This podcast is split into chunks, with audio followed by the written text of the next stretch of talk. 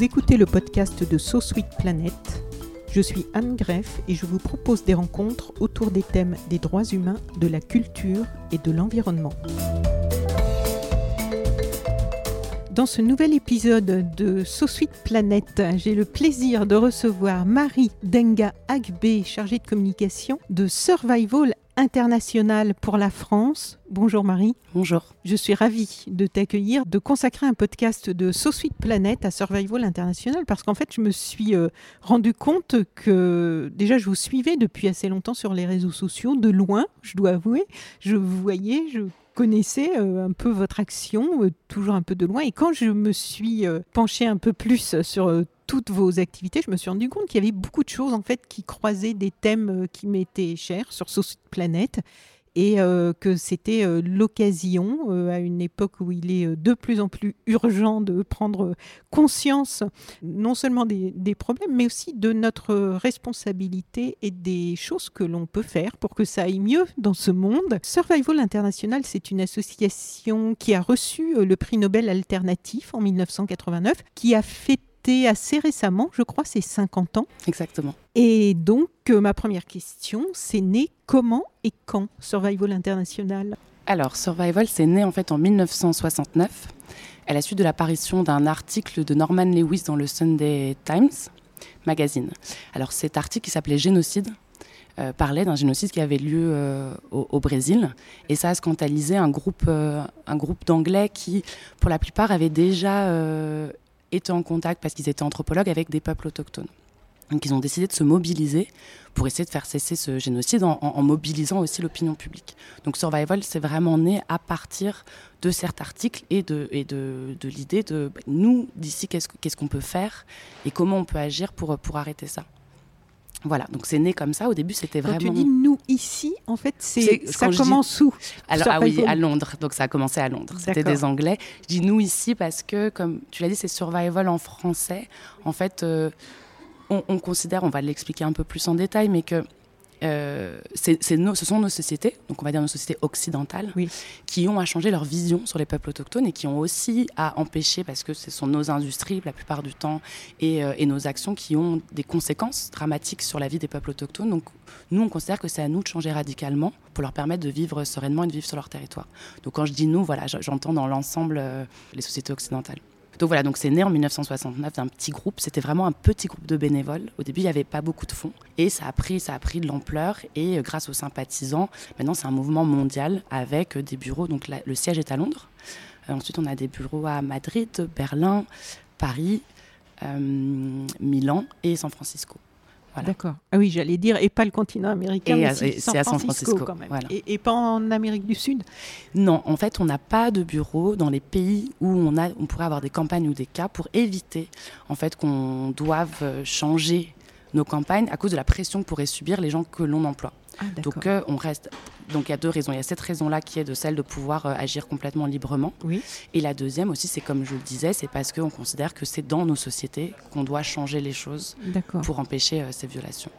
Oui. Donc vous êtes présent dans combien de pays en fait aujourd'hui? Ça fait six pays dans cette langue parce qu'on a Survival Brésil, oui. qui n'est pas basé au Brésil mais qui agit pour le Brésil et en portugais. Donc, ça, six pays, mais j'imagine qu'au niveau des, personnes qui soutiennent et des gens qui sont actifs, euh, il y a plus de. Ah oui, c'est dans une centaine de pays euh, ah dans le monde et euh, il y a des milliers de sympathisants. Je ne pourrais même pas donner le nombre, mais oui, c'est dans des centaines de pays dans le monde. Oui. Et c'est grâce aux sympathisants qu'on a pu devenir vraiment ce mouvement mondial. Alors, moi, au risque de paraître un peu simpliste, mais j'aime bien, quand on rentre dans un sujet sur Société Planète, reprendre vraiment les bases pour être sûr que tout le monde va nous suivre. Donc, est-ce que tu peux nous expliquer, euh, pour qu'on reprenne les choses depuis le début, qui sont les peuples autochtones, qu'est-ce qu'on appelle un peuple autochtone et où sont-ils aujourd'hui? Alors, c'est une définition qui est, euh, qui est compliquée, qui est très large aussi parce qu'elle regroupe euh, une diversité de peuples et de pays qui est énorme. J'ai pris une petite feuille parce que vraiment, c'est, c'est, pas, c'est un peu compliqué pour que les gens comprennent. Mais alors, le terme autochtone, c'est un terme qui désigne des peuples qui étaient souvent là avant la colonisation qui sont maintenant souvent minoritaires dans le pays qu'ils occupaient, qui parlent une langue euh, différente de la langue euh, qui est maintenant dominante, euh, qui ont une forme de société qui est, qui, est différente, qui est devenu minoritaire alors Qui est devenu minoritaire, exactement. Voilà, alors ce sont des sociétés non industrielles, non marchandes ou partiellement marchandes, marginalisées par rapport au pouvoir central ou national du pays, organisées sous long des réseaux de parenté ou d'alliance. C'est des hiérarchies politiques aussi qui sont différentes et c'est des systèmes économiques qui sont souvent basés sur le don, l'échange matériel ou symbolique et la réciprocité. Euh, ils sont souvent les habitants originels de leur territoire ou les occupent depuis des centaines, voire des milliers d'années. Ils sont chasseurs, payeurs, cueilleurs, cultivateurs, donc sur brûlis dans les forêts tropicales. Chasseurs, quoi tu dis? Cueilleurs. Il n'y avait pas un mot entre les deux? Il y a chasseurs, pêcheurs, ah oui. cueilleurs, cultivateurs ou éleveurs de bétail. Et ils ont, je pense que ce qu'il faut, il y a deux euh, choses qui sont très importantes à retenir. Il y a déjà, peuple autochtone, c'est aussi une détermination, c'est-à-dire que ce sont les peuples mêmes qui s'appellent peuple autochtone. On ne peut pas poser cette, dénomination sur un peuple. Et l'autre chose très importante, c'est un, attachement très fort, culturel, émotionnel et spirituel à la terre. C'est ça aussi qui est une, grosse partie de la définition euh, de ce que, ce qu'on va dire être, un peuple autochtone. Euh, parce qu'ils y trouvent tout ce dont ils ont besoin. Je vais le dire d'une façon, euh, comment dire, un peu triviale, c'est la forêt ou, leur forêt, c'est tout, c'est leur supermarché, donc ils se trouvent toute leur nourriture, leur pharmacie, parce qu'il y a toute la pharmacopée, mais c'est aussi des lieux euh, spirituels, c'est là où il y a leur site sacré. Donc voilà, je pense qu'il faut retenir, c'est voilà, des peuples qui sont maintenant minoritaires dans, le pays, qui parlent une langue qui n'est pas apparentée à la langue qui est maintenant dominante, et qui ont un très fort attachement spirituel, émotionnel et matériel à la terre. Euh, pour donner quelques chiffres, ça représente environ 5% de la population mondiale. Donc c'est-à-dire, alors c'est beaucoup quand même. C'est beaucoup. C'est ça. en fait, pas que c'était autant. Non, souvent les gens sont surpris, euh, mais ça représente 5% de la population mondiale, c'est-à-dire environ. Alors les chiffres, euh, ça varie entre 370 millions, 400 millions de personnes, parce que comme je le disais, c'est difficile à déterminer. On en parlera peut-être plus tard, mais il y a aussi des peuples qu'on appelle peuples non contactés. Oui. Euh, donc pour oui, on avoir, va en parler, voilà, pour avoir le nombre de ces personnes, c'est un peu plus euh, compliqué. Euh, qu'est-ce que je peux donner comme chiffre qui peut être intéressant? Ils parlent 4000 des 7000 langues qui sont aujourd'hui parlées sur Terre. Et ils sont présents dans environ 90 pays. Donc il faut savoir qu'aussi, dans ce qu'on appelle en France, nous avons des peuples autochtones parce que souvent on oublie. Donc il y a en Nouvelle-Calédonie les Kanaks et puis il y a tous les peuples autochtones de Guyane française qui sont les Kalinas et d'autres. Voilà.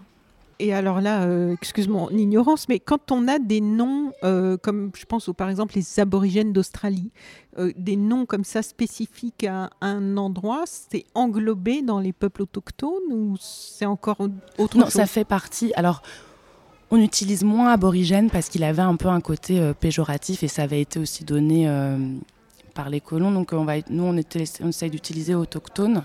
Et après, dans les peuples aborigènes, il y a plein de, enfin, dans les peuples autochtones d'Australie, il y a plein de peuples. Mais oui, ils font partie euh, de, de, de ces peuples autochtones au niveau global. Mais comme je le disais, c'est c'est une diversité immense parce qu'il y a bah, donc, les Kalinas en Guyane, il y a les Samis en Europe du Nord. Je pense que les gens, quand ils pensent à des peuples autochtones, je pense qu'ils ont beaucoup les peuples autochtones d'Amérique du Sud en tête. Euh, il y a des peuples autochtones en Afrique, en Inde, euh, c'est là où il y a la plus grande euh, concentration de peuples autochtones. Il y a beaucoup de peuples autochtones en Inde. Oui, alors qu'on pense plutôt à l'Amérique latine. Alors qu'on pense plutôt à l'Amérique latine. Malheureusement, en Amérique latine, en fait, avec l'histoire de la colonisation, il y a quand même 90% presque des peuples autochtones qui ont été décimés. Donc c'est aussi pour ça qu'il eh y, en a, il y en a moins en termes numéraires. Euh, mais dans les Amériques en général, de toute façon, c'est ce qui s'est passé. Mais voilà, mais donc il y en a euh, dans, plein de continents et, le lien vraiment de rattachement, parce qu'en fait, il a fallu donner une définition pour pouvoir leur donner des droits et des protections au niveau international. Donc c'est la Convention 169 de l'OIT qui est un peu définie pour qu'on puisse donner des protections, notamment au niveau du territoire et de leur culture. Et donc c'est pour ça qu'on a réuni ces peuples autochtones en mettant cette notion de fort rattachement spirituel, matériel et euh, émotionnel à la terre mais c'était pour pouvoir protéger et donner un outil de protection euh, internationale à ces peuples. D'accord. Et quand on dit euh, peuple premier ou peuple natif. C'est la même chose. On parle des mêmes. Euh, Exactement, peuple racine. Il y a beaucoup de gens qui ont utilisé peuple natif. Il faut savoir aussi que les gens utilisent peuple indigène. Nous, on ne l'utilise pas en français. Dans nos autres bureaux, ils vont dire euh, indigenous ou indigenas ou dans les autres langues.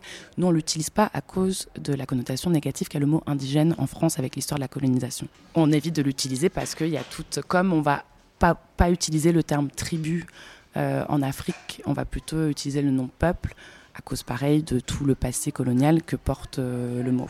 Voilà. Alors qu'en anglais, on, on, utilise tribes qui a moins cette, ce, poids euh, un peu lourd et négatif. un peu chargé. Voilà. Tu dis que les lois, euh, j'ai lu ça, je crois, en étudiant euh, des précédentes interviews, les lois peuvent faire bouger les choses, mais ne changent pas assez l'opinion du grand public. Alors, en quoi l'opinion du grand public a-t-elle besoin d'être changée et comment vous y prenez-vous? Alors, elle a besoin d'être changée parce qu'il y a encore dans de nombreux pays cette vision, même partout dans le monde, que les peuples autochtones sont arriérés ou primitifs. On lit encore dans des articles vivant à l'âge de pierre ou les mots primitifs ou en dehors de la société moderne. En fait, les, tous les peuples ont évolué. Ils ont évolué de façon différente, mais tous les peuples ont évolué et ils ne vivent pas de la même façon qu'ils vivaient il y a 1500 ans. C'est juste qu'on a des formes de société différentes. Donc déjà, cette vision-là, on essaie de la changer parce qu'elle est encore très ancrée dans l'opinion publique. Ça, c'est sur la vision des peuples. Après, là, il y a quelque chose de très méprisant. Exactement, exactement, et qui a servi à justifier et qui fait que encore aujourd'hui, c'est vraiment le racisme et le colonialisme qui fait que, que des peuples autochtones meurent encore ou sont ou leurs droits sont bafoués. Donc il y a cette vision déjà des peuples en, eux-mêmes, aussi cette vision de, bah, il y a plein de choses, on va le dire un peu rapidement, mais qu'on a avec la nature, de penser que l'humain détruit la nature, qu'on a tous le même rapport à la nature, donc détruire ça aussi dans la tête des gens, de dire non, c'est pas tous les humains qui détruisent la nature, il y a des sociétés et des, peuples qui ont un lien complètement différent à la nature, qui sont encore, euh, qui font partie de la nature, qui l'ont euh, façonné, géré depuis des milliers d'années. Donc essayer aussi de, détruire cette vision de séparation. Euh, nature-culture, comme dit euh, Philippe Descola. c'est pas quelque chose d'universel. On en parle, je crois, dans chaque podcast en ce moment. Voilà. Mais parce que c'est important de vraiment de, de, le rappeler. C'est une vision qu'on a. Et, que ça infuse, que ça se diffuse. Voilà. de remettre cette conception que l'on a depuis trop longtemps, de nous considérer comme à l'extérieur de cette nature ce qui a entraîné euh, beaucoup de dérives et le fait de nous considérer comme ayant le droit de dominer cette nature, de l'accaparer, de l'exploiter euh, jusqu'à voilà, et la mort. Et voilà, et de penser qu'en plus, parce que forcément l'humain est destructeur à la nature, quand on met en place des politiques de protection de la nature, il faut qu'il en soit exclu. C'est l'autre chose, changer l'opinion publique, c'est aussi, nous, c'est l'une de nos campagnes, de changer vraiment la vision qu'on a sur le modèle de protection de la nature. Donc déjà, en, mettant fin à ce mythe de la nature vierge et sauvage, et en disant, bah, y a, euh, vu que des peuples ont des relations différentes et qui, vraiment, c'est prouvé, il y a des études scientifiques, façonnent et gèrent leur environnement et font partie de cet écosystème global, on doit changer la façon dont on, dont on euh, protège euh, la nature, dont on, le modèle de conservation de la nature, on dit aussi c'est un peu un anglicisme, mais on, parle comme ça. Donc voilà, donc c'est vraiment euh, général, c'est euh, sur euh, voilà, sur l'idée qu'on a aussi de la diversité linguistique, de, cette importance-là, de l'importance de la diversité humaine. Voilà, il y a beaucoup de travail, je pense, de, voilà, de réflexion et de, se décentrer aussi de nous, comment on vit, quel est notre rapport aux choses, et de se rendre compte qu'il y a d'autres rapports aux choses et qui sont vitales en plus pour, pour l'humanité. D'avoir cette diversité humaine, cette diversité linguistique pour l'humanité et la nature. Notre slogan, c'est d'ailleurs pour les peuples autochtones, la nature et toute l'humanité. Un peu cette idée que tout est inclus, et interdépendant ah, Alors, quelles sont les difficultés que rencontraient les peuples autochtones lorsque vous avez commencé, enfin lorsque Survival a commencé Et est-ce que ces difficultés sont les mêmes aujourd'hui ou est-ce que la situation a évolué? Alors, c'est toujours. Alors, oui, on a, on a eu plein de victoires, mais en fait, c'est quand même malheureusement toujours les mêmes. Euh, voilà, comme je disais, c'est le racisme, les mêmes, difficultés. les mêmes difficultés, donc qui est lié à la spoliation des terres. Euh, et la spoliation des terres, c'est lié au fait euh, de, de, la richesse. 80% de la biodiversité dans les territoires autochtones. Et donc. Des ressources. voilà, c'est lié à l'appropriation des ressources. C'est toujours des questions de territoire et ils en, la plupart du temps, dans 99% des cas, c'est pour s'approprier les territoires, les richesses, les ressources. Et c'est toujours la même chose encore, encore aujourd'hui. Euh, bien sûr, on, avance.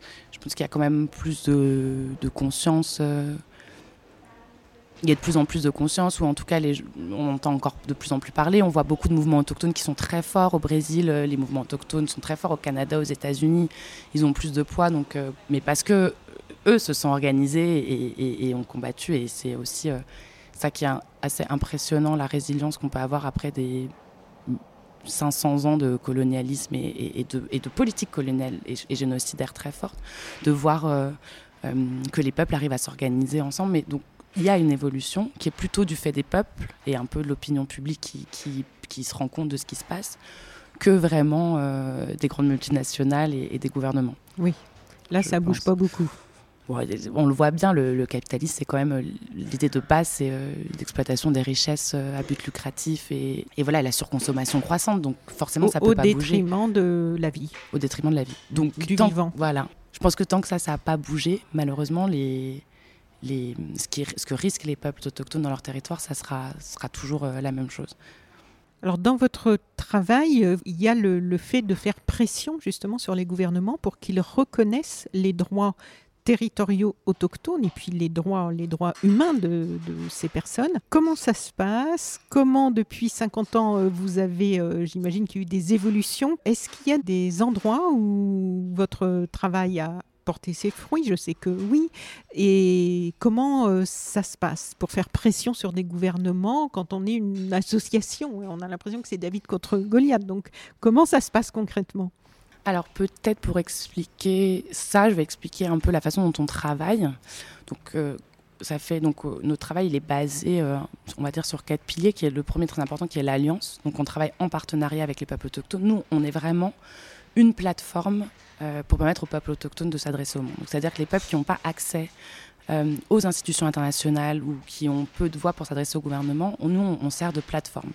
Vous n'êtes pas, vous n'avez pas l'attitude qui a pu être reprochée à certaines ONG d'arriver avec un certain paternalisme en prenant de haut, de surplomb et en imposant des choses sans euh, travailler en collaboration. Non, et c'est pour ça aussi que nous, quand, souvent, quand on se définit, bah forcément, on est une ONG parce qu'on est. Mais on se définit plus comme un mouvement. Euh, un mouvement mondial. On aime bien la, on, l'appelle comme ça parce que c'est vraiment ça. Et donc c'est un mouvement qui est en alliance. Il y a des peuples avec qui on travaille euh, depuis 50 ans, presque, et, des, des, centaines de communautés avec qui on travaille depuis longtemps. Donc il y a ce travail d'alliance. Après, il y a le travail de recherche, c'est-à-dire que ce sont nos chercheurs, nos chargés de campagne qui en interne vont sur le terrain. Une fois qu'on nous a signalé euh, des contacts, qu'on a sur place des violations de droits humains pour, pour telle et telle raison, on va sur le terrain et on enquête nous-mêmes, on recueille et on fait des rapports. C'est ce qui fait que vous êtes crédible aujourd'hui. C'est ce travail sérieux de travail sur le, terrain de, vérification euh, avec une certaine expertise. Euh. Et c'est notre force parce que quand on va nous dire c'est faux, non, on, sait, on est allé sur le terrain, on a recueilli des témoignages, on a compilé des données, on travaille. Euh, nos campagnes, en fait, on ne fait pas de projets, c'est des campagnes qui, durent sur des, années. C'est vraiment, vu que c'est des campagnes de sensibilisation, c'est sur 20, 30 ans de compilation d'informations, de, de, recherche. Donc voilà, ça c'est le deuxième pied. Le troisième, donc c'est l'indépendance, qu'on ne reçoit pas de fonds des gouvernements qui sont souvent à l'origine des violations de droits humains, ni des grandes entreprises qui pourraient violer les droits humains. On reçoit que des dons privés ou de petites entreprises. Et euh, ce plaidoyer, donc qui est euh, l'expertise. Donc avec ça, toutes, ces choses mélangées fait qu'en fait après, nous on va monter des campagnes. Et pour faire pression, on a donc ce plaidoyer qui est écrire au gouvernement, écrire aux grandes institutions, euh, montrer les violations qu'il y a, les dénoncer et se servir de l'opinion publique. Donc on a été une des premières associations à faire un envoi massif de lettres. Donc c'est là où par exemple on a évolué. À la base c'était des lettres papier. On demandait d'envoyer donc au gouvernement ou au ministère. Aujourd'hui ça se fait par mail. Et ça se fait aussi, aussi beaucoup par réseaux sociaux, euh, grâce à Twitter, de tweeter en taguant les ministres, en envoyant, en commentant. On le fait aussi sur Facebook, Instagram, voilà. Euh, mais en soi, la façon dont on travaille, dont on voit notre travail, n'a pas tant évolué que ça. Ça a toujours été, on est une plateforme, on essaie de mobiliser, on veut changer l'opinion publique dans les pays, euh, dans les pays occidentaux, et on fait pression sur les gouvernements. Donc voilà, le travail de pression, c'est vraiment, comme je disais, par l'envoi massif de l'aide, par la pression du grand public. On s'est rendu compte, en fait, assez rapidement, ceux qui ont fondé Survival se sont rendus compte que la mobilisation de l'opinion publique et le changement radical, c'est ce qui avait permis à beaucoup de mouvements euh, d'être concret, de s'étendre sur la durée, que ça soit pour les droits civiques. Voilà, il faut vraiment, on n'arrive pas sans l'opinion publique à, euh, à, changer les choses, sans que l'opinion publique eux, aussi suive et, euh, et, soit prêt à, à se mobiliser pour ces questions-là. Donc voilà. Donc l'opinion publique, ça passe par les médias Ça passe par les médias, forcément, par la presse. voilà, ça passe, nous, à notre, notre, réseau de sympathisants qui nous suivent depuis des années, à qui on envoie régulièrement des lettres pour qu'ils se mobilisent. Voilà, ça passe euh, par tout ça. On fait beaucoup, on essaye de faire des événements euh, dans des cafés alternatifs, des projections débats. Moi, je trouve ça très intéressant, les projections débats, parce que ça permet, euh, quand on a un film qui traite de ces sujets, de pouvoir ouvrir la discussion, surtout à des publics qui ne connaissent pas forcément qui connaissent pas forcément beaucoup de choses sur ces questions-là. Mais, euh, mais voilà, le travail, euh, c'est ça, c'est mobilisation de l'opinion publique, donc à travers des pétitions, des envois de mails et, et, pression sur les gouvernements, sur les institutions, donc des rendez-vous. Après, on, on, arrive dans certains gouvernements à avoir des députés, des sénateurs qui se joignent à la campagne, qui, donc, qui vont faire monter des questions. Voilà, on essaye de travailler, de travailler comme ça. Et ça porte ses fruits, comme je disais. Donc, honnêtement, on a eu plus de centaines de victoires. Euh, l'une des, peut-être, pour en citer une euh, assez symbolique, c'était la la démarcation du territoire Yanomami euh, en 1992. Donc ça ah bah oui, c'était ma prochaine question. Bah je, te laisse poser ta question. Enfin, c'était en deux parties en fait. Donc vous avez réalisé une carte que l'on peut voir sur votre site qui montre qu'au cours des 50 dernières années, vous avez travaillé avec plus de 100 peuples autochtones à travers le monde et vous avez célébré plus de 200 victoires mmh. depuis 1969. Est-ce que tu peux nous parler de deux ou trois cas emblématiques qui nous donneront une idée de l'importance, de l'utilité et de l'efficacité de votre travail? Alors, bah, j'allais en parler. Une des victoires emblématiques et un des peuples avec qui on travaille depuis très longtemps, c'est le peuple Yanomami, et notamment avec le chaman et leader Davi euh, Koponawa Yanomami, euh, avec qui on travaille depuis les années 80, qui d'ailleurs, c'était lui qui avait reçu pour nous le prix euh, Nobel alternatif. Ah. on trouvait que c'était oui. Bah, important, oui, que, que, ça soit quelqu'un qui... Il l'a lui-même reçu en 2019, après, pour tout son travail. Donc le, le territoire Yanomami, on a commencé à travailler avec eux parce qu'il était envahi, il l'est toujours d'ailleurs, par 40 000 euh, orpailleurs illégaux, donc qui euh, leur paillage illégal, ça pollue euh, les sols, les rivières, donc ça pollue les populations et, qui sont sur place. ils introduisent aussi des maladies qui peuvent être fatales comme la malaria. voilà. Donc, leur paillage, c'est la, la, recherche, les chercheurs d'or. En fait, hein. Voilà, leur paillage, c'est les chercheurs d'or, c'est vrai, c'est pas forcément évident. Euh, donc on a commencé un travail pour demander euh, l'expulsion de ces orpailleurs illégaux euh, dans les années 80 et la démarcation du territoire qu'on a finalement obtenu en 1992. Donc là, ça va marquer les 30 ans de la démarcation du, territoire. Et donc ça, c'était fait avec la commission pro-Yanomami et avec David Kopenawa.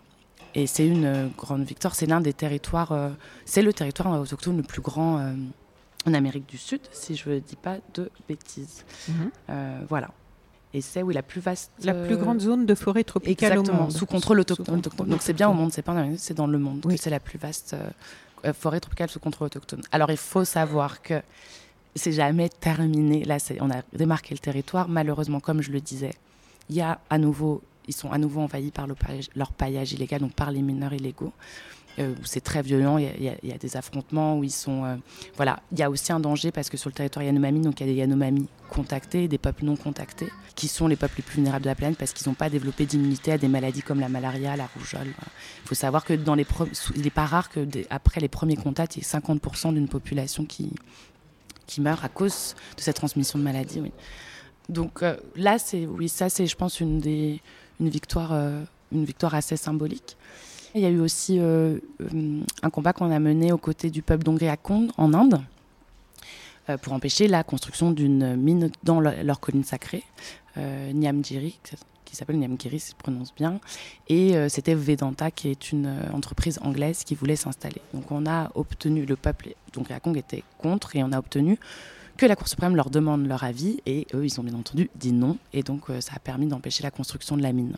D'accord et obtenu que la Cour suprême, alors là c'est en une phrase, euh, donne leur avis. J'imagine que dans le temps, c'est... Ah combien d'années? Je crois que c'est sur 10 ans. Hein. Ah oui, c'est ça. vous dire parce qu'on a tellement de victoires que moi j'ai repris. Réussir à, contacter déjà les bons responsables mhm. politiques, à se faire entendre, à, à ce qu'ils prennent en considération... Euh, ces demandes et pour qu'ils prennent en considération, après, il faut aussi qu'ils soient informés de la réalité sur le terrain, euh, autre que celle dont ils avaient connaissance, à savoir euh, l'arrivée d'une entreprise mhm. avec, euh, j'imagine, euh, évidemment, à la clé des emplois. Des... Bah, c'était, oui, ça s'est fait sur 13 ans.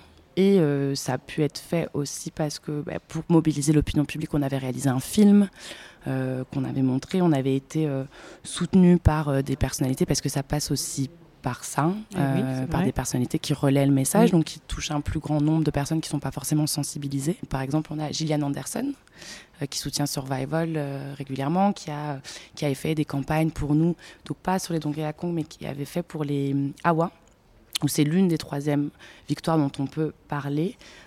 qui pareil a commencé en 2003, on avait déjà commencé une campagne pour leur demander de protéger le territoire.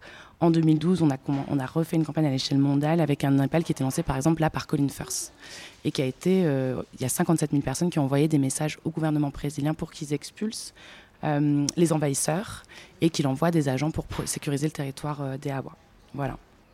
Donc c'est trois, on va dire, trois campagnes assez emblématiques de, survival. Qui ont abouti. Qui ont abouti à la protection des territoires. Après, comme je le disais, c'est un combat permanent parce qu'en fonction des gouvernements qui sont sur place, bah là, c'était eh Bolsonaro, qui a un discours ouvertement anti-autochtone, qui donc a donné euh, aux envahisseurs, aux mineurs illégaux l'impression, pas que l'impression, le champ libre pour envahir les territoires.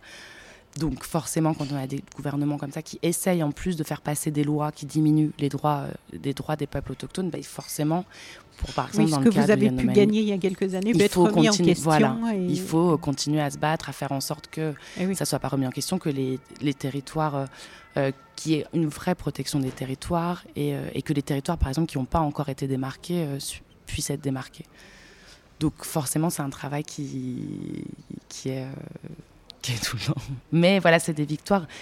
Je pense que des fois, oui, les gens ont l'impression que c'est un peu. Euh, et c'est ce que disait. Euh, c'est aussi une, quelque chose qu'on essaye de détruire dans, l'opinion des gens, de dire, bah, de toute façon, ce sont des peuples voués à disparaître, c'est des façons de vivre qui sont vouées à disparaître. Non, il y a des, peuples qui, quand ils vivent sur leur territoire et qui, euh, et ont leur territoire sécurisé, ils vivent très bien.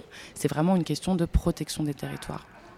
Et donc, si les gouvernements protègent et mettent, ou, respectent les lois qui protègent ces territoires, il n'y a pas de raison que les peuples disparaissent. Oui.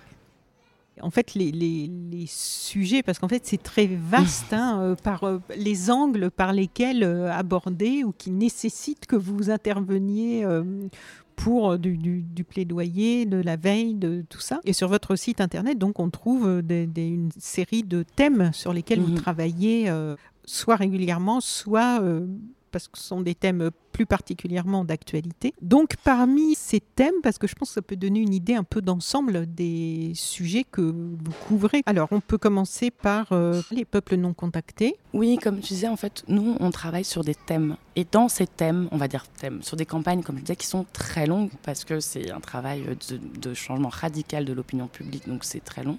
Et dans ces, dans ces thèmes, on va prendre des cas particuliers qui sont les cas les plus urgents. Mais voilà, on a des campagnes qui durent depuis 30 ans. Euh, notre campagne euh, Arrêter le génocide au Brésil, euh, c'est depuis qu'on a été créé. les peuples non contactés aussi. Donc, pour parler de celle-là, on est la seule organisation au monde qui a une campagne qui est dédiée aux peuples non contactés pour expliquer aux gens qu'est-ce qu'un peuple non contacté. Donc, c'est un peuple qui n'a pas de contact avec la société majoritaire. Donc, ce sont des peuples où on pense qu'ils ont très certainement ils ont eu des contacts, mais la violence qui a résulté de ces premiers contacts, par exemple au Brésil, au moment de la ruée vers le caoutchouc ou, euh, des ruées vers l'or, a été tellement violent qu'ils ont préféré s'isoler. Euh, c'est des peuples qui peuvent être, euh, qui ont pu se séparer, où il y a, par exemple, chez Yanomami, il y a une partie de peuples non contactés, contactés et d'autres qui sont non contactés encore. Voilà. voilà. Pour résumer, ce sont des peuples qui n'ont pas de contact avec la société majoritaire. Ce sont les peuples les plus vulnérables de la planète parce qu'ils n'ont pas développé d'immunité à des maladies comme la rougeole, par exemple, ou la grippe, qui nous semble être des maladies, même s'il ont vraiment euh, une sensibilité à ces maladies. Et comme je le disais, euh, il n'est pas rare qu'après le premier contact, il y ait 50% d'une population qui soit décimée. Nous, ce qu'on dit, c'est que on se bat pour leur droit à l'autodétermination et la protection de leur territoire. Parce que ces peuples-là, ils, savent très bien euh, qu'ils sont des voisins, ils savent très bien qu'il y a des peuples qui l'entourent. Pour prouver leur existence, parce qu'un des arguments pour envahir les territoires ou, exploiter les territoires, c'était que les gouvernements disent ah non mais c'est ce sont des fables, ça n'existe pas, ce sont des mythes. On a survolé, donc on a pris des photos où, il y a des, euh, des, organismes qui vont sur le terrain recueillir des, preuves.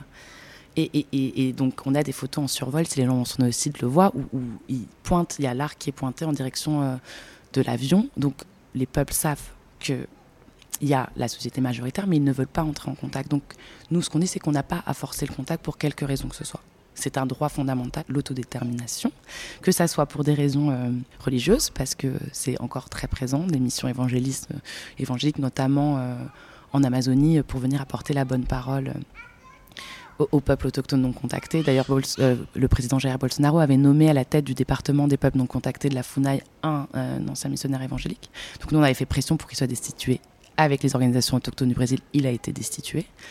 Euh, donc que ça soit pour des raisons religieuses, que ça soit parce qu'on considère que euh, l'accès aux hôpitaux, aux écoles leur, serait bénéfique et que vu qu'ils n'ont pas notion de ça, en fait, euh, on devrait leur apporter de force. Nous, on dit oui, ça c'est encore la vision coloniale Exactement. traditionnelle. Exactement. Donc nous, on dit non, ces peuples-là n'ont pas envie d'être contactés, on doit respecter ça. Si ils ont envie d'entrer en contact, c'est leur choix aussi. On n'est pas dans une dans une sacralisation. On est dans, c'est le choix des peuples de choisir. On rentre en contact, on rentre pas en contact. Et il faut le respecter. Et il faut le respecter. Et c'est des peuples qui, euh, quand ils sont sur leur territoire et qui peuvent librement, euh, vivent, euh, vivent très bien et, et, et, sont pérennes. Et en plus, on voit quand on voit les, les images satellites qu'ils ils protègent, comme on l'expliquait déjà, très bien leur territoire. C'est des endroits où il y a une grande biodiversité. Quand on voit les images satellites du Brésil, on voit notamment dans les territoires autochtones et les territoires de peuples autochtones non contactés, à quel point la forêt a été, euh, a été préservée. Donc voilà, donc cette campagne-là, c'est à l'échelle mondiale. Il y a une centaine à peu près de peuples non contactés dans le monde. La plus grande majorité se trouve à la frontière euh, entre le Brésil, le Pérou et la Bolivie. Voilà. Mais il y en a partout dans le monde. Donc il y a certains qui avaient été un peu connus, c'était les sentinelles.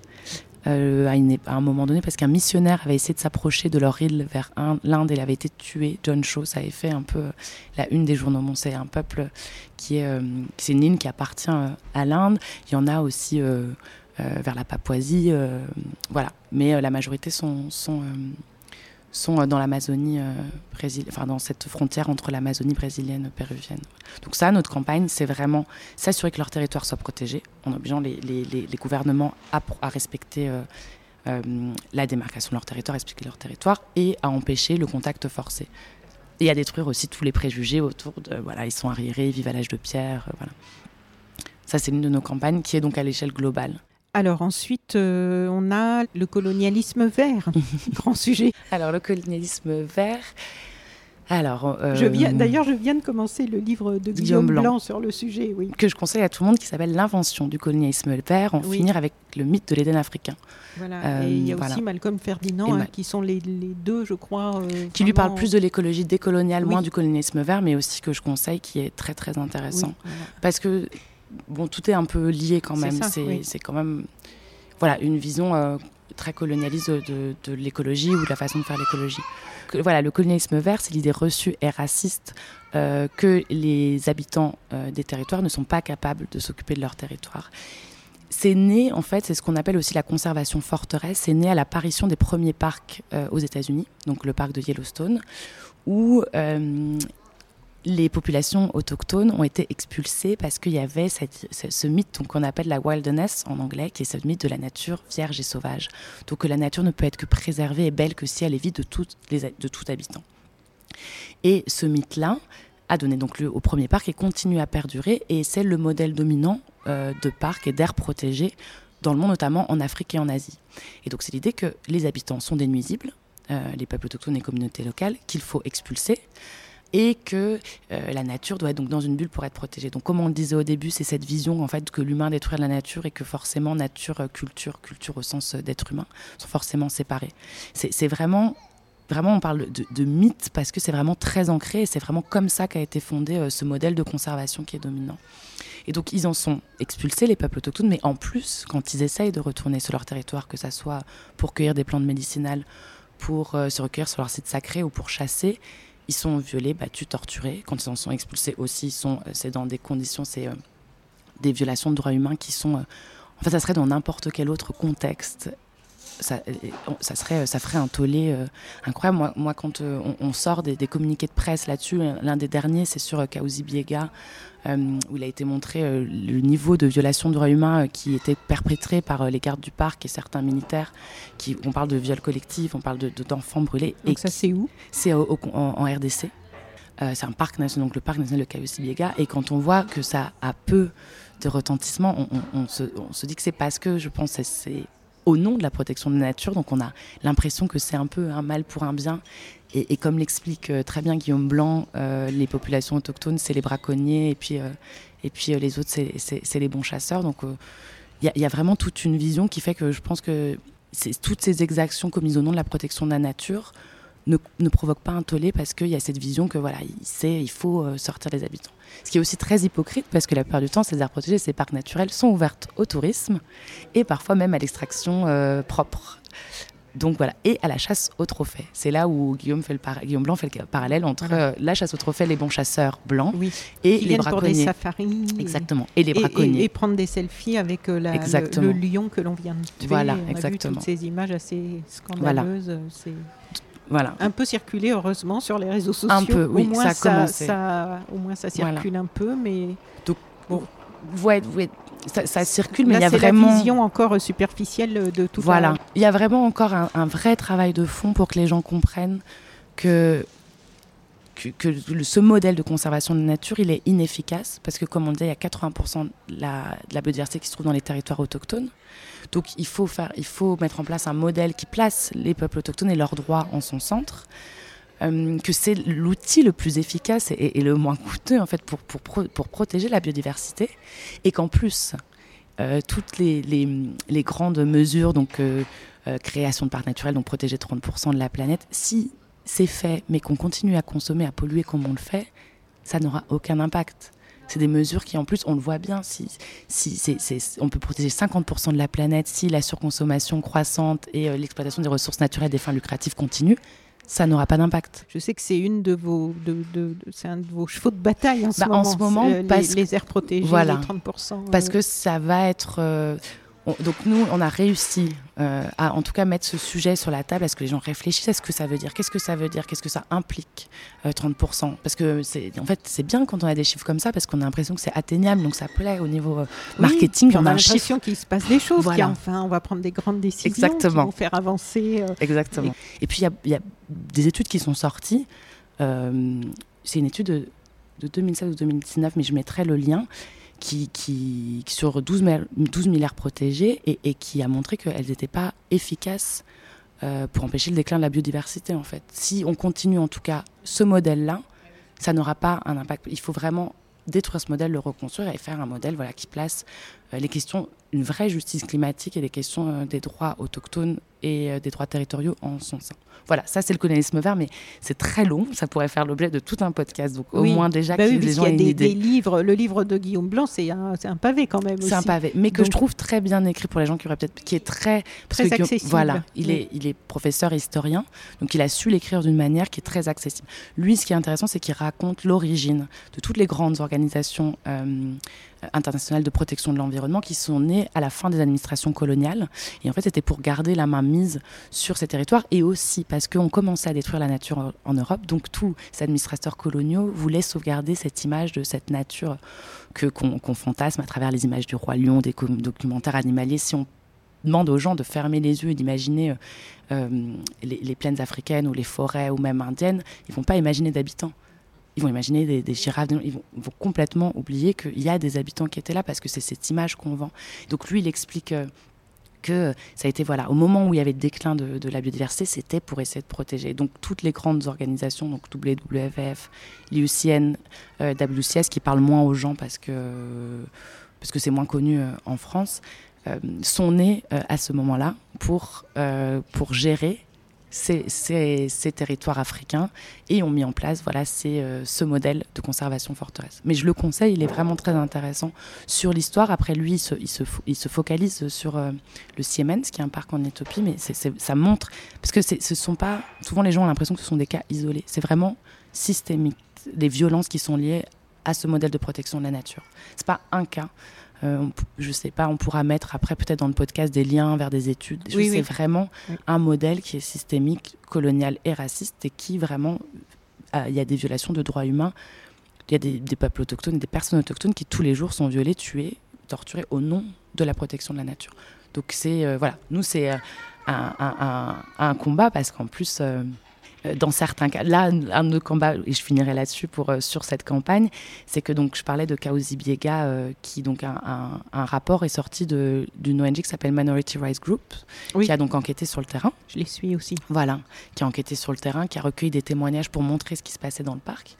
Et ce parc-là, l'Agence française de développement, donc l'AFD, envisageait de le financer.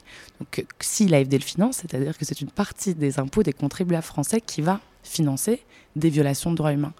Donc c'est pas normal. C'est, il devrait y avoir un vrai devoir de diligence et un vrai changement sur la façon dont on fait le modèle de conservation.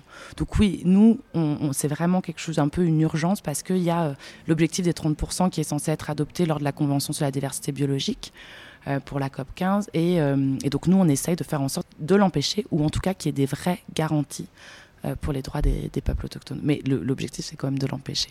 Donc, euh, c'est toutes ces prises de conscience qui font un travail de fond, petit à petit, font bouger les lignes, bouger les... Mm, mm.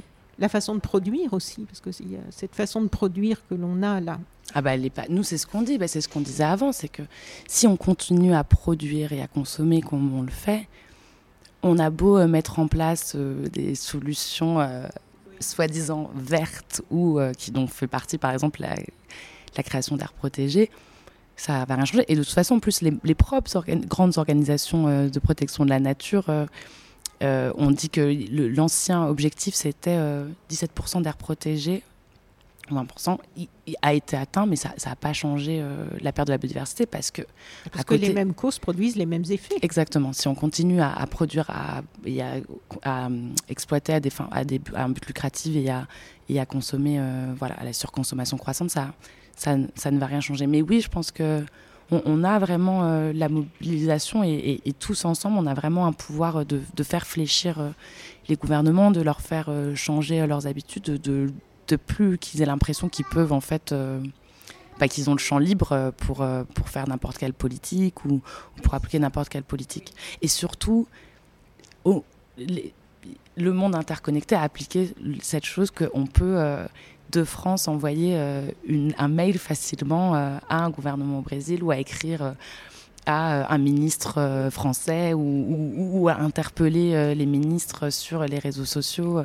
On, a ça, ça, il y a des choses négatives, bon, c'est pas l'objet du podcast, mais il y a en tout cas cette chose positive qui est que pour sensibiliser, on a une force de frappe beaucoup plus importante. Est-ce qu'il y a des choses qui vous donnent espoir que euh, certaines choses gagnées vont être irréversibles? Forcément, c'est une lutte permanente parce qu'il y a des luttes de pouvoir et, et, de, et d'argent, qui est le nerf de la guerre.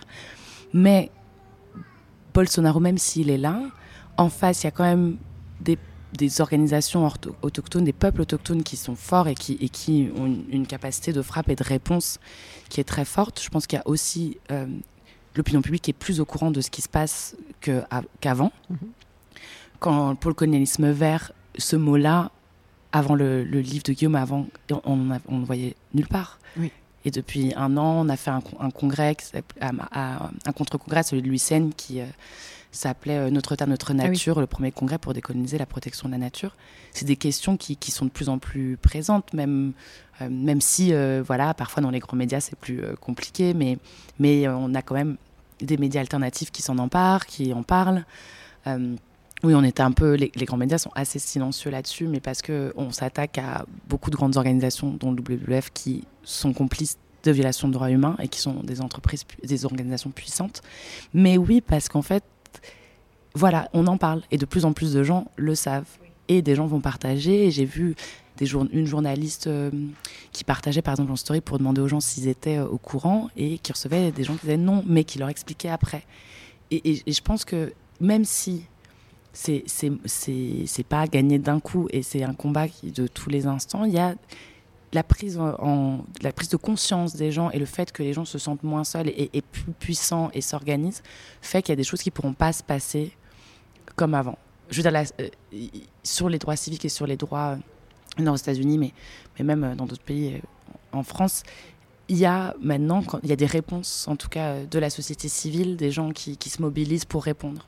Et je pense que c'est aussi pour ça qu'il y a des réponses plus violentes en face, parce que parce que on voit qu'il y a des, il, y a, il, y a il y a une puissance et des mobilisations fortes mm, en mm, mm. face qui viennent titiller les résistances euh, qui, étaient installées confortablement quand même. Donc oui, il y a beaucoup, voilà, il y a beaucoup de travail et, oui, les multinationales, euh, c'est, on est dans une société de, de, consommation et de production euh, en permanence, donc forcément.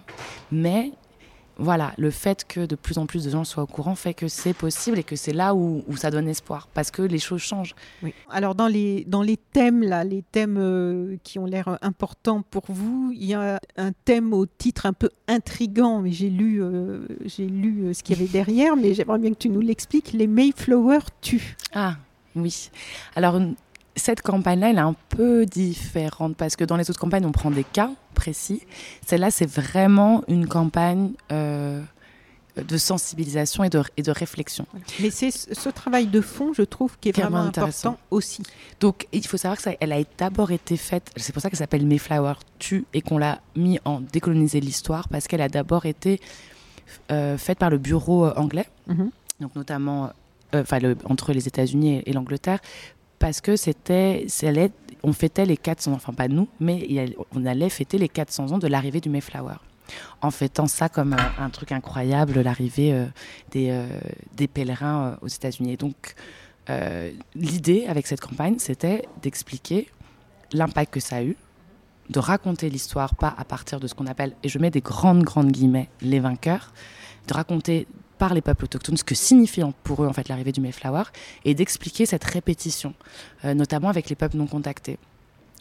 Euh, de que euh, le colonialisme a un impact négatif de, contact de force des populations et, l'annihilation des populations a c'est le Mayflower tue. Donc donc voilà. Et nous on l'a appelé décoloniser l'histoire parce que bah, pour les gens en France le Mayflower ça parle moins mais en tout cas, ça regroupe toute une réflexion sur la façon dont on, raconte l'histoire. En France, on parle beaucoup de Christophe Colomb, on étudie l'arrivée de Christophe Colomb, on le présente comme un, explorateur incroyable qui a découvert l'Amérique. C'était intéressant, on avait fait une conférence euh, en ligne avec euh, Samian, qui est un rappeur euh, autochtone canadien. et on parlait de ce mot découvrir. Il y a aussi d'ailleurs, on pourra donner aussi en référence un podcast canadien-québécois sur les mots. donc, qu'est-ce que ça veut dire? Fait par une femme autochtone. Euh, il s'appelle ça un baladou, je vous donnerai le nom, euh, qui s'appelle d'ailleurs. Euh, bon, je retrouvais le nom, mais voilà. Et on parle du mot découvrir. Qu'est-ce que ça veut dire découvrir l'Amérique? Parce que souvent, on n'a pas découvert l'Amérique. Il est arrivé sur un territoire où il y avait des gens qui étaient là. Donc, cette campagne, c'est vraiment une campagne de fond pour réfléchir à comment on a raconté l'histoire. L'importance aussi, parce qu'en fait, c'est pas juste une question de, combat et, ça fait écho à plein de choses en ce moment, mais c'est aussi en fait réhabiliter l'histoire de peuple, raconter et pouvoir comprendre pourquoi on en est là, pouvoir comprendre pourquoi. Euh, enfin, l'histoire des peuples autochtones américains, pourquoi c'est comme ça au Canada, pourquoi dans certaines communautés euh, il y a euh, des taux de suicide ou d'alcoolisme très forts parce que bah, on raconte l'histoire de l'arrivée euh, des pèlerins, l'histoire des pensionnats autochtones. Il y, a une vraie histoire et qui en fait a un impact aujourd'hui sur la société et sur comme, comme elle est aujourd'hui. Donc c'est important de la raconter. Donc nous on essaie de trouver des petites choses. En France j'avais raconté, enfin j'avais posté une l'histoire des, des, des, personnes kanak qui ont été euh, mis euh, dans les eaux humains euh, en France, dont on parle presque jamais. C'est la même chose pour, pour certaines personnes Kalina. Donc voilà, cette campagne, c'est une campagne de réflexion sur l'histoire, comment elle a été racontée, pourquoi elle a été racontée comme ça, dans quel but il fallait la raconter comme Christophe Colomb est arrivé, il a découvert, il a apporté des choses incroyables, il a eu un échange incroyable avec les peuples sur place, voilà pourquoi euh, et entendre ce que les gens disent. Pour beaucoup, les témoignages qu'on a, il y a beaucoup de témoignages de, personnes autochtones américaines qui ont parlé. Pour eux, c'est le début d'un génocide, c'est le début de la destruction euh, de leur peuple. Donc vraiment comprendre ça pour comprendre l'histoire actuelle. Et aussi pour ne pas répéter ces erreurs et ne pas les répéter avec des peuples autochtones qui ont encore leur territoire, euh, qui sont encore indépendants, autosuffisants avec leur territoire. Donc voilà. C'est drôle parce que là, on est en train de discuter. On est juste à côté du palais de la Porte Dorée. euh, lieu quand même chargé d'histoire et pas de la plus reluisante, on peut dire. Non. L'histoire des zoos humains, je veux dire, personne ne peut dire ah oh ben non, mais c'était normal. Enfin, euh, oui, on peut dire à l'époque en fait, ça leur semblait normal. Et puis c'est surtout que, que là, ça semble normal à l'époque, que qu'on n'ait pas envie de culpabiliser. C'est juste quel est l'impact que ça a dans la société, qu'est-ce que, comment ça a créé les relations qu'on a dans la société, le regard qu'on a? Je veux dire, les zoos humains, toute la façon dont on présentait les, les, les gens issus des colonies, ont fordé un racisme qui est profondément ancré. Même quand on essaie de, se déconstruire. Donc, les Mayflower. Voilà, c'est l'arrivée des Mayflower, du bateau des pèlerins qui est arrivé aux États-Unis. Et c'était pour remettre en cause ce discours et réfléchir à pourquoi on raconte l'histoire comme ça, qu'on raconte, qu'on arrête de raconter l'histoire de ce côté de ce qu'on appelle les vainqueurs et qu'on comprenne l'impact qu'a l'histoire et qu'on empêche de la répéter. Et c'est aussi donner de la force aux peuples autochtones, à leur histoire, à leur combat, reconnaître le, combat qu'ils mènent depuis 500 euh, ans, la force de résilience et, la, voilà, et la force de combat euh, de ces peuples. Et, reconnaître l'impact du racisme et du colonialisme qui est encore aujourd'hui dans beaucoup de pays. C'est, je pense, c'est aussi vraiment ouais, comprendre, aussi comprendre le monde de, de, de l'histoire, c'est comprendre les rapports mondiaux, les rapports entre les humains, et d'arriver à faire en sorte qu'on arrive à une vraie égalité. Comprendre l'histoire, c'est arriver à, vivre ensemble et à comprendre pourquoi, les rapports sont comme ça et, détruire ces rapports de force. Et sans ça, je ne pense pas qu'on puisse, qu'on puisse y arriver.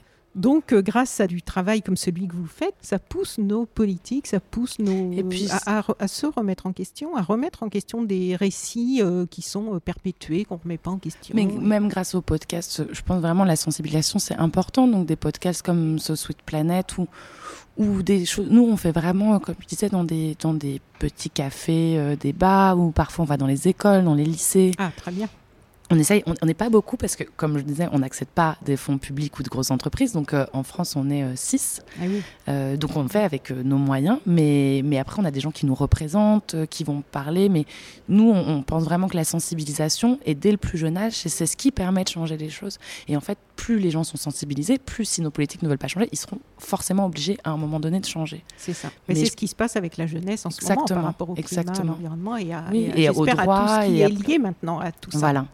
Et, je pense que c'est ce qui se passe dans beaucoup de pays avec des organisations autochtones, des communautés qui sont très fortes et qui ont repris en main des narrations et qui, si, les pensionnés autochtones, si aujourd'hui on en parle autant, c'est, pas du fait du gouvernement, c'est du fait des organisations autochtones, des peuples autochtones qui ont pris à ça à bras le corps. Donc je pense que voilà, les podcasts, les, conférences, tout ça, ça, participe vraiment à sensibiliser et à ce qu'on s'intéresse à, d'autres choses et à, et à comprendre euh, le monde dans lequel on est.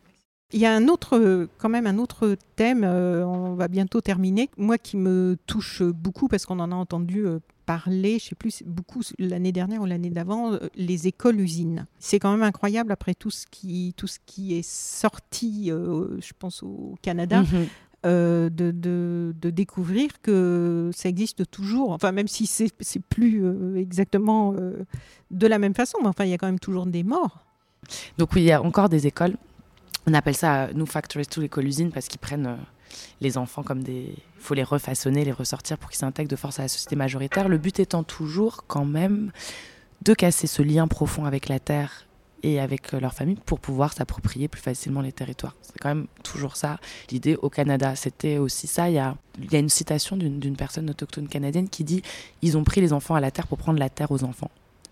Donc c'est vraiment cette idée de, casser ce lien, comme on parlait, qui, qui est une, une, euh, une, partie euh, très forte euh, des peuples autochtones, qui est ce lien à la terre spirituel, émotionnel et, et, matériel. Donc le casser en, en mettant les enfants dans des écoles où on leur apprend que leur langue est arriérée, que, que, leur façon de vivre est arriérée. voilà. Et on en fait des, des, des bons petits soldats de la société. Donc il y en a encore beaucoup dans le monde. On estime, je crois, 2 millions d'enfants à peu près dans le monde, notamment en Inde. Euh, et voilà. Et nous, notre campagne, elle est de, donner l'éducation euh, autochtone aux, mains euh, des autochtones.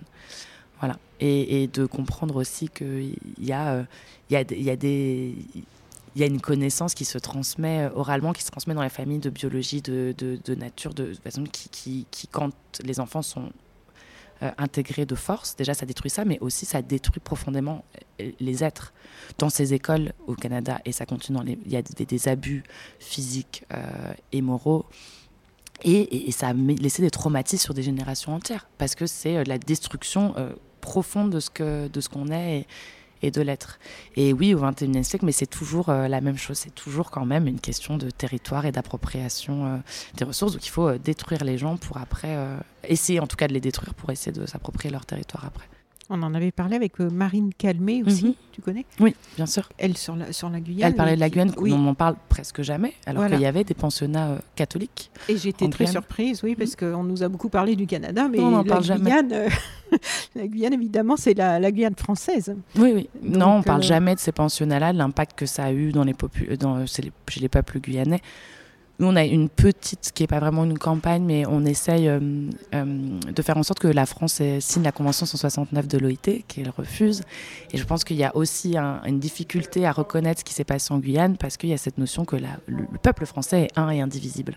Euh, et qu'on ne peut pas reconnaître une pluralité de peuples. Sauf que quand on a une histoire comme celle de la France, c'est difficile de ne pas vouloir reconnaître la pluralité des peuples et notamment pour les peuples autochtones. Et oui, en Guyane, on ne parle jamais, euh, on n'apprend jamais rien sur les pensionnats euh, autochtones. Même moi, j'ai juste lu quelques lignes, mais j'ai jamais trouvé d'article de, fond vraiment long de combien il y en a eu, combien d'enfants sont passés par là. Et, euh, et, ça sera intéressant et important de, le savoir pour notre histoire. Alors, pour terminer, déjà, est-ce qu'il y a des choses qu'on a oubliées, des choses importantes, des sujets des... Je pense pas. Je pense qu'on a un peu fait le tour. C'est toujours compliqué de, tout voir. Après, on a un site euh, assez fourni. Donc, si vous avez euh, envie d'aller voir sur le site, euh, vous pouvez regarder sur le site. On est aussi, comme je disais, une petite équipe. Donc, on, on prend soin des gens qui nous écrivent. Donc, si vous voulez écrire un mail à info, vous trouvez l'adresse info.survivalinternational.fr. On répondra. Euh, voilà, après, peut-être sur les façons de s'engager, il y a plein de façons de s'engager, de participer. Comme on dit, la comme je disais, la sensibilisation, c'est très important. Euh, il y, a, plein de choses, de choses à faire euh, pour vous investir, pour faire connaître notre travail si vous, a, si vous a intéressé, si vous a mm. touché. je crois qu'après. Et puis vous suivre sur les réseaux sociaux. Bien entendu. Je vais suivre le, le, français aussi, bien que l'anglais, parce que souvent on suit l'anglais et on oublie qu'il y a le parti francophone. Bah oui, c'était mon cas. voilà. Donc je vais mettre les liens dans le descriptif de ce podcast. Puis euh, quel est le les combats des, des mois qui viennent là? C'est déjà euh, les, vos grands sujets? Alors bah, on est beaucoup ce qu'on disait sur euh, l'objectif des 30%, donc le plan des 30%, voilà, transformer 30% de la terre en air protégé. ça c'est une de nos campagnes, de faire pression sur les négociateurs et sur les dirigeants contre cet objectif. Euh, et puis au Brésil, euh, l'une des grosses campagnes, c'est une campagne qui est sur les ordonnances de protection des terres, sur des territoires autochtones qui sont protégés, euh, qui ont qui sont protégés par des ordonnances qui ont été adoptées dans l'urgence parce qu'ils n'ont pas été totalement démarqués et qui avant étaient renouvelées tous les deux ans et là ils ne les renouvellent que pour les six mois. Et Bolsonaro et son gouvernement et ses alliés essaient de faire en sorte qu'elles ne soient pas renouvelées parce qu'ils veulent l'ouvrir à l'exploitation. Donc un des territoires par exemple, on s'est rendu compte que même s'il est protégé, il y a un, un, élevage intensif de bétail au sein euh, du territoire. Donc nous, on se bat pour qu'elle soit renouvelée, pour que les territoires soient effectivement protégés et pour qu'elle soit démarquée officiellement. Donc ça, c'est une campagne qui est aussi euh, très importante parce qu'elle protège un million d'hectares de forêt amazonienne et sept peuples non contactés qui, si leur territoire était ouvert et n'était pas renouvelé, pourraient vraiment courir à la, à la catastrophe. Comme on disait, on parle d'extermination ou destruction des peuples et de la, et de la forêt dont ils s'occupent. Donc c'est, euh, je pense, nos deux campagnes euh, principales et, un peu urgentes. Voilà. Mais euh, vous pouvez tout retrouver sur le site et sur les réseaux sociaux. Ok. Marie Denga Agbe, chargée de communication de Survival International pour la France. Merci beaucoup de ce temps euh, pour euh, expliquer et éveiller, sensibiliser du coup dans la foulée. Merci beaucoup, merci pour votre travail que vous faites, qui est un travail précieux. Et maintenant, je vais inviter nos auditrices et auditeurs à aller voir sur votre site internet. Vous avez aussi des, vidéos très intéressantes. Donc, j'ai pas parlé, c'est vrai. Voilà, donc moi j'en parle, qui sont mhm. sur votre site et que l'on peut retrouver sur votre chaîne YouTube. Donc là aussi, c'est important de les regarder pour s'éduquer soi-même, pour mieux comprendre les, problématiques et de les partager pour euh, pouvoir euh, un petit peu diffuser cette information. Voilà. Merci beaucoup. Merci à toi et très bonne continuation. Au revoir. Au revoir. Vous pouvez retrouver Sous Suite Planète sur Twitter, Facebook et Instagram.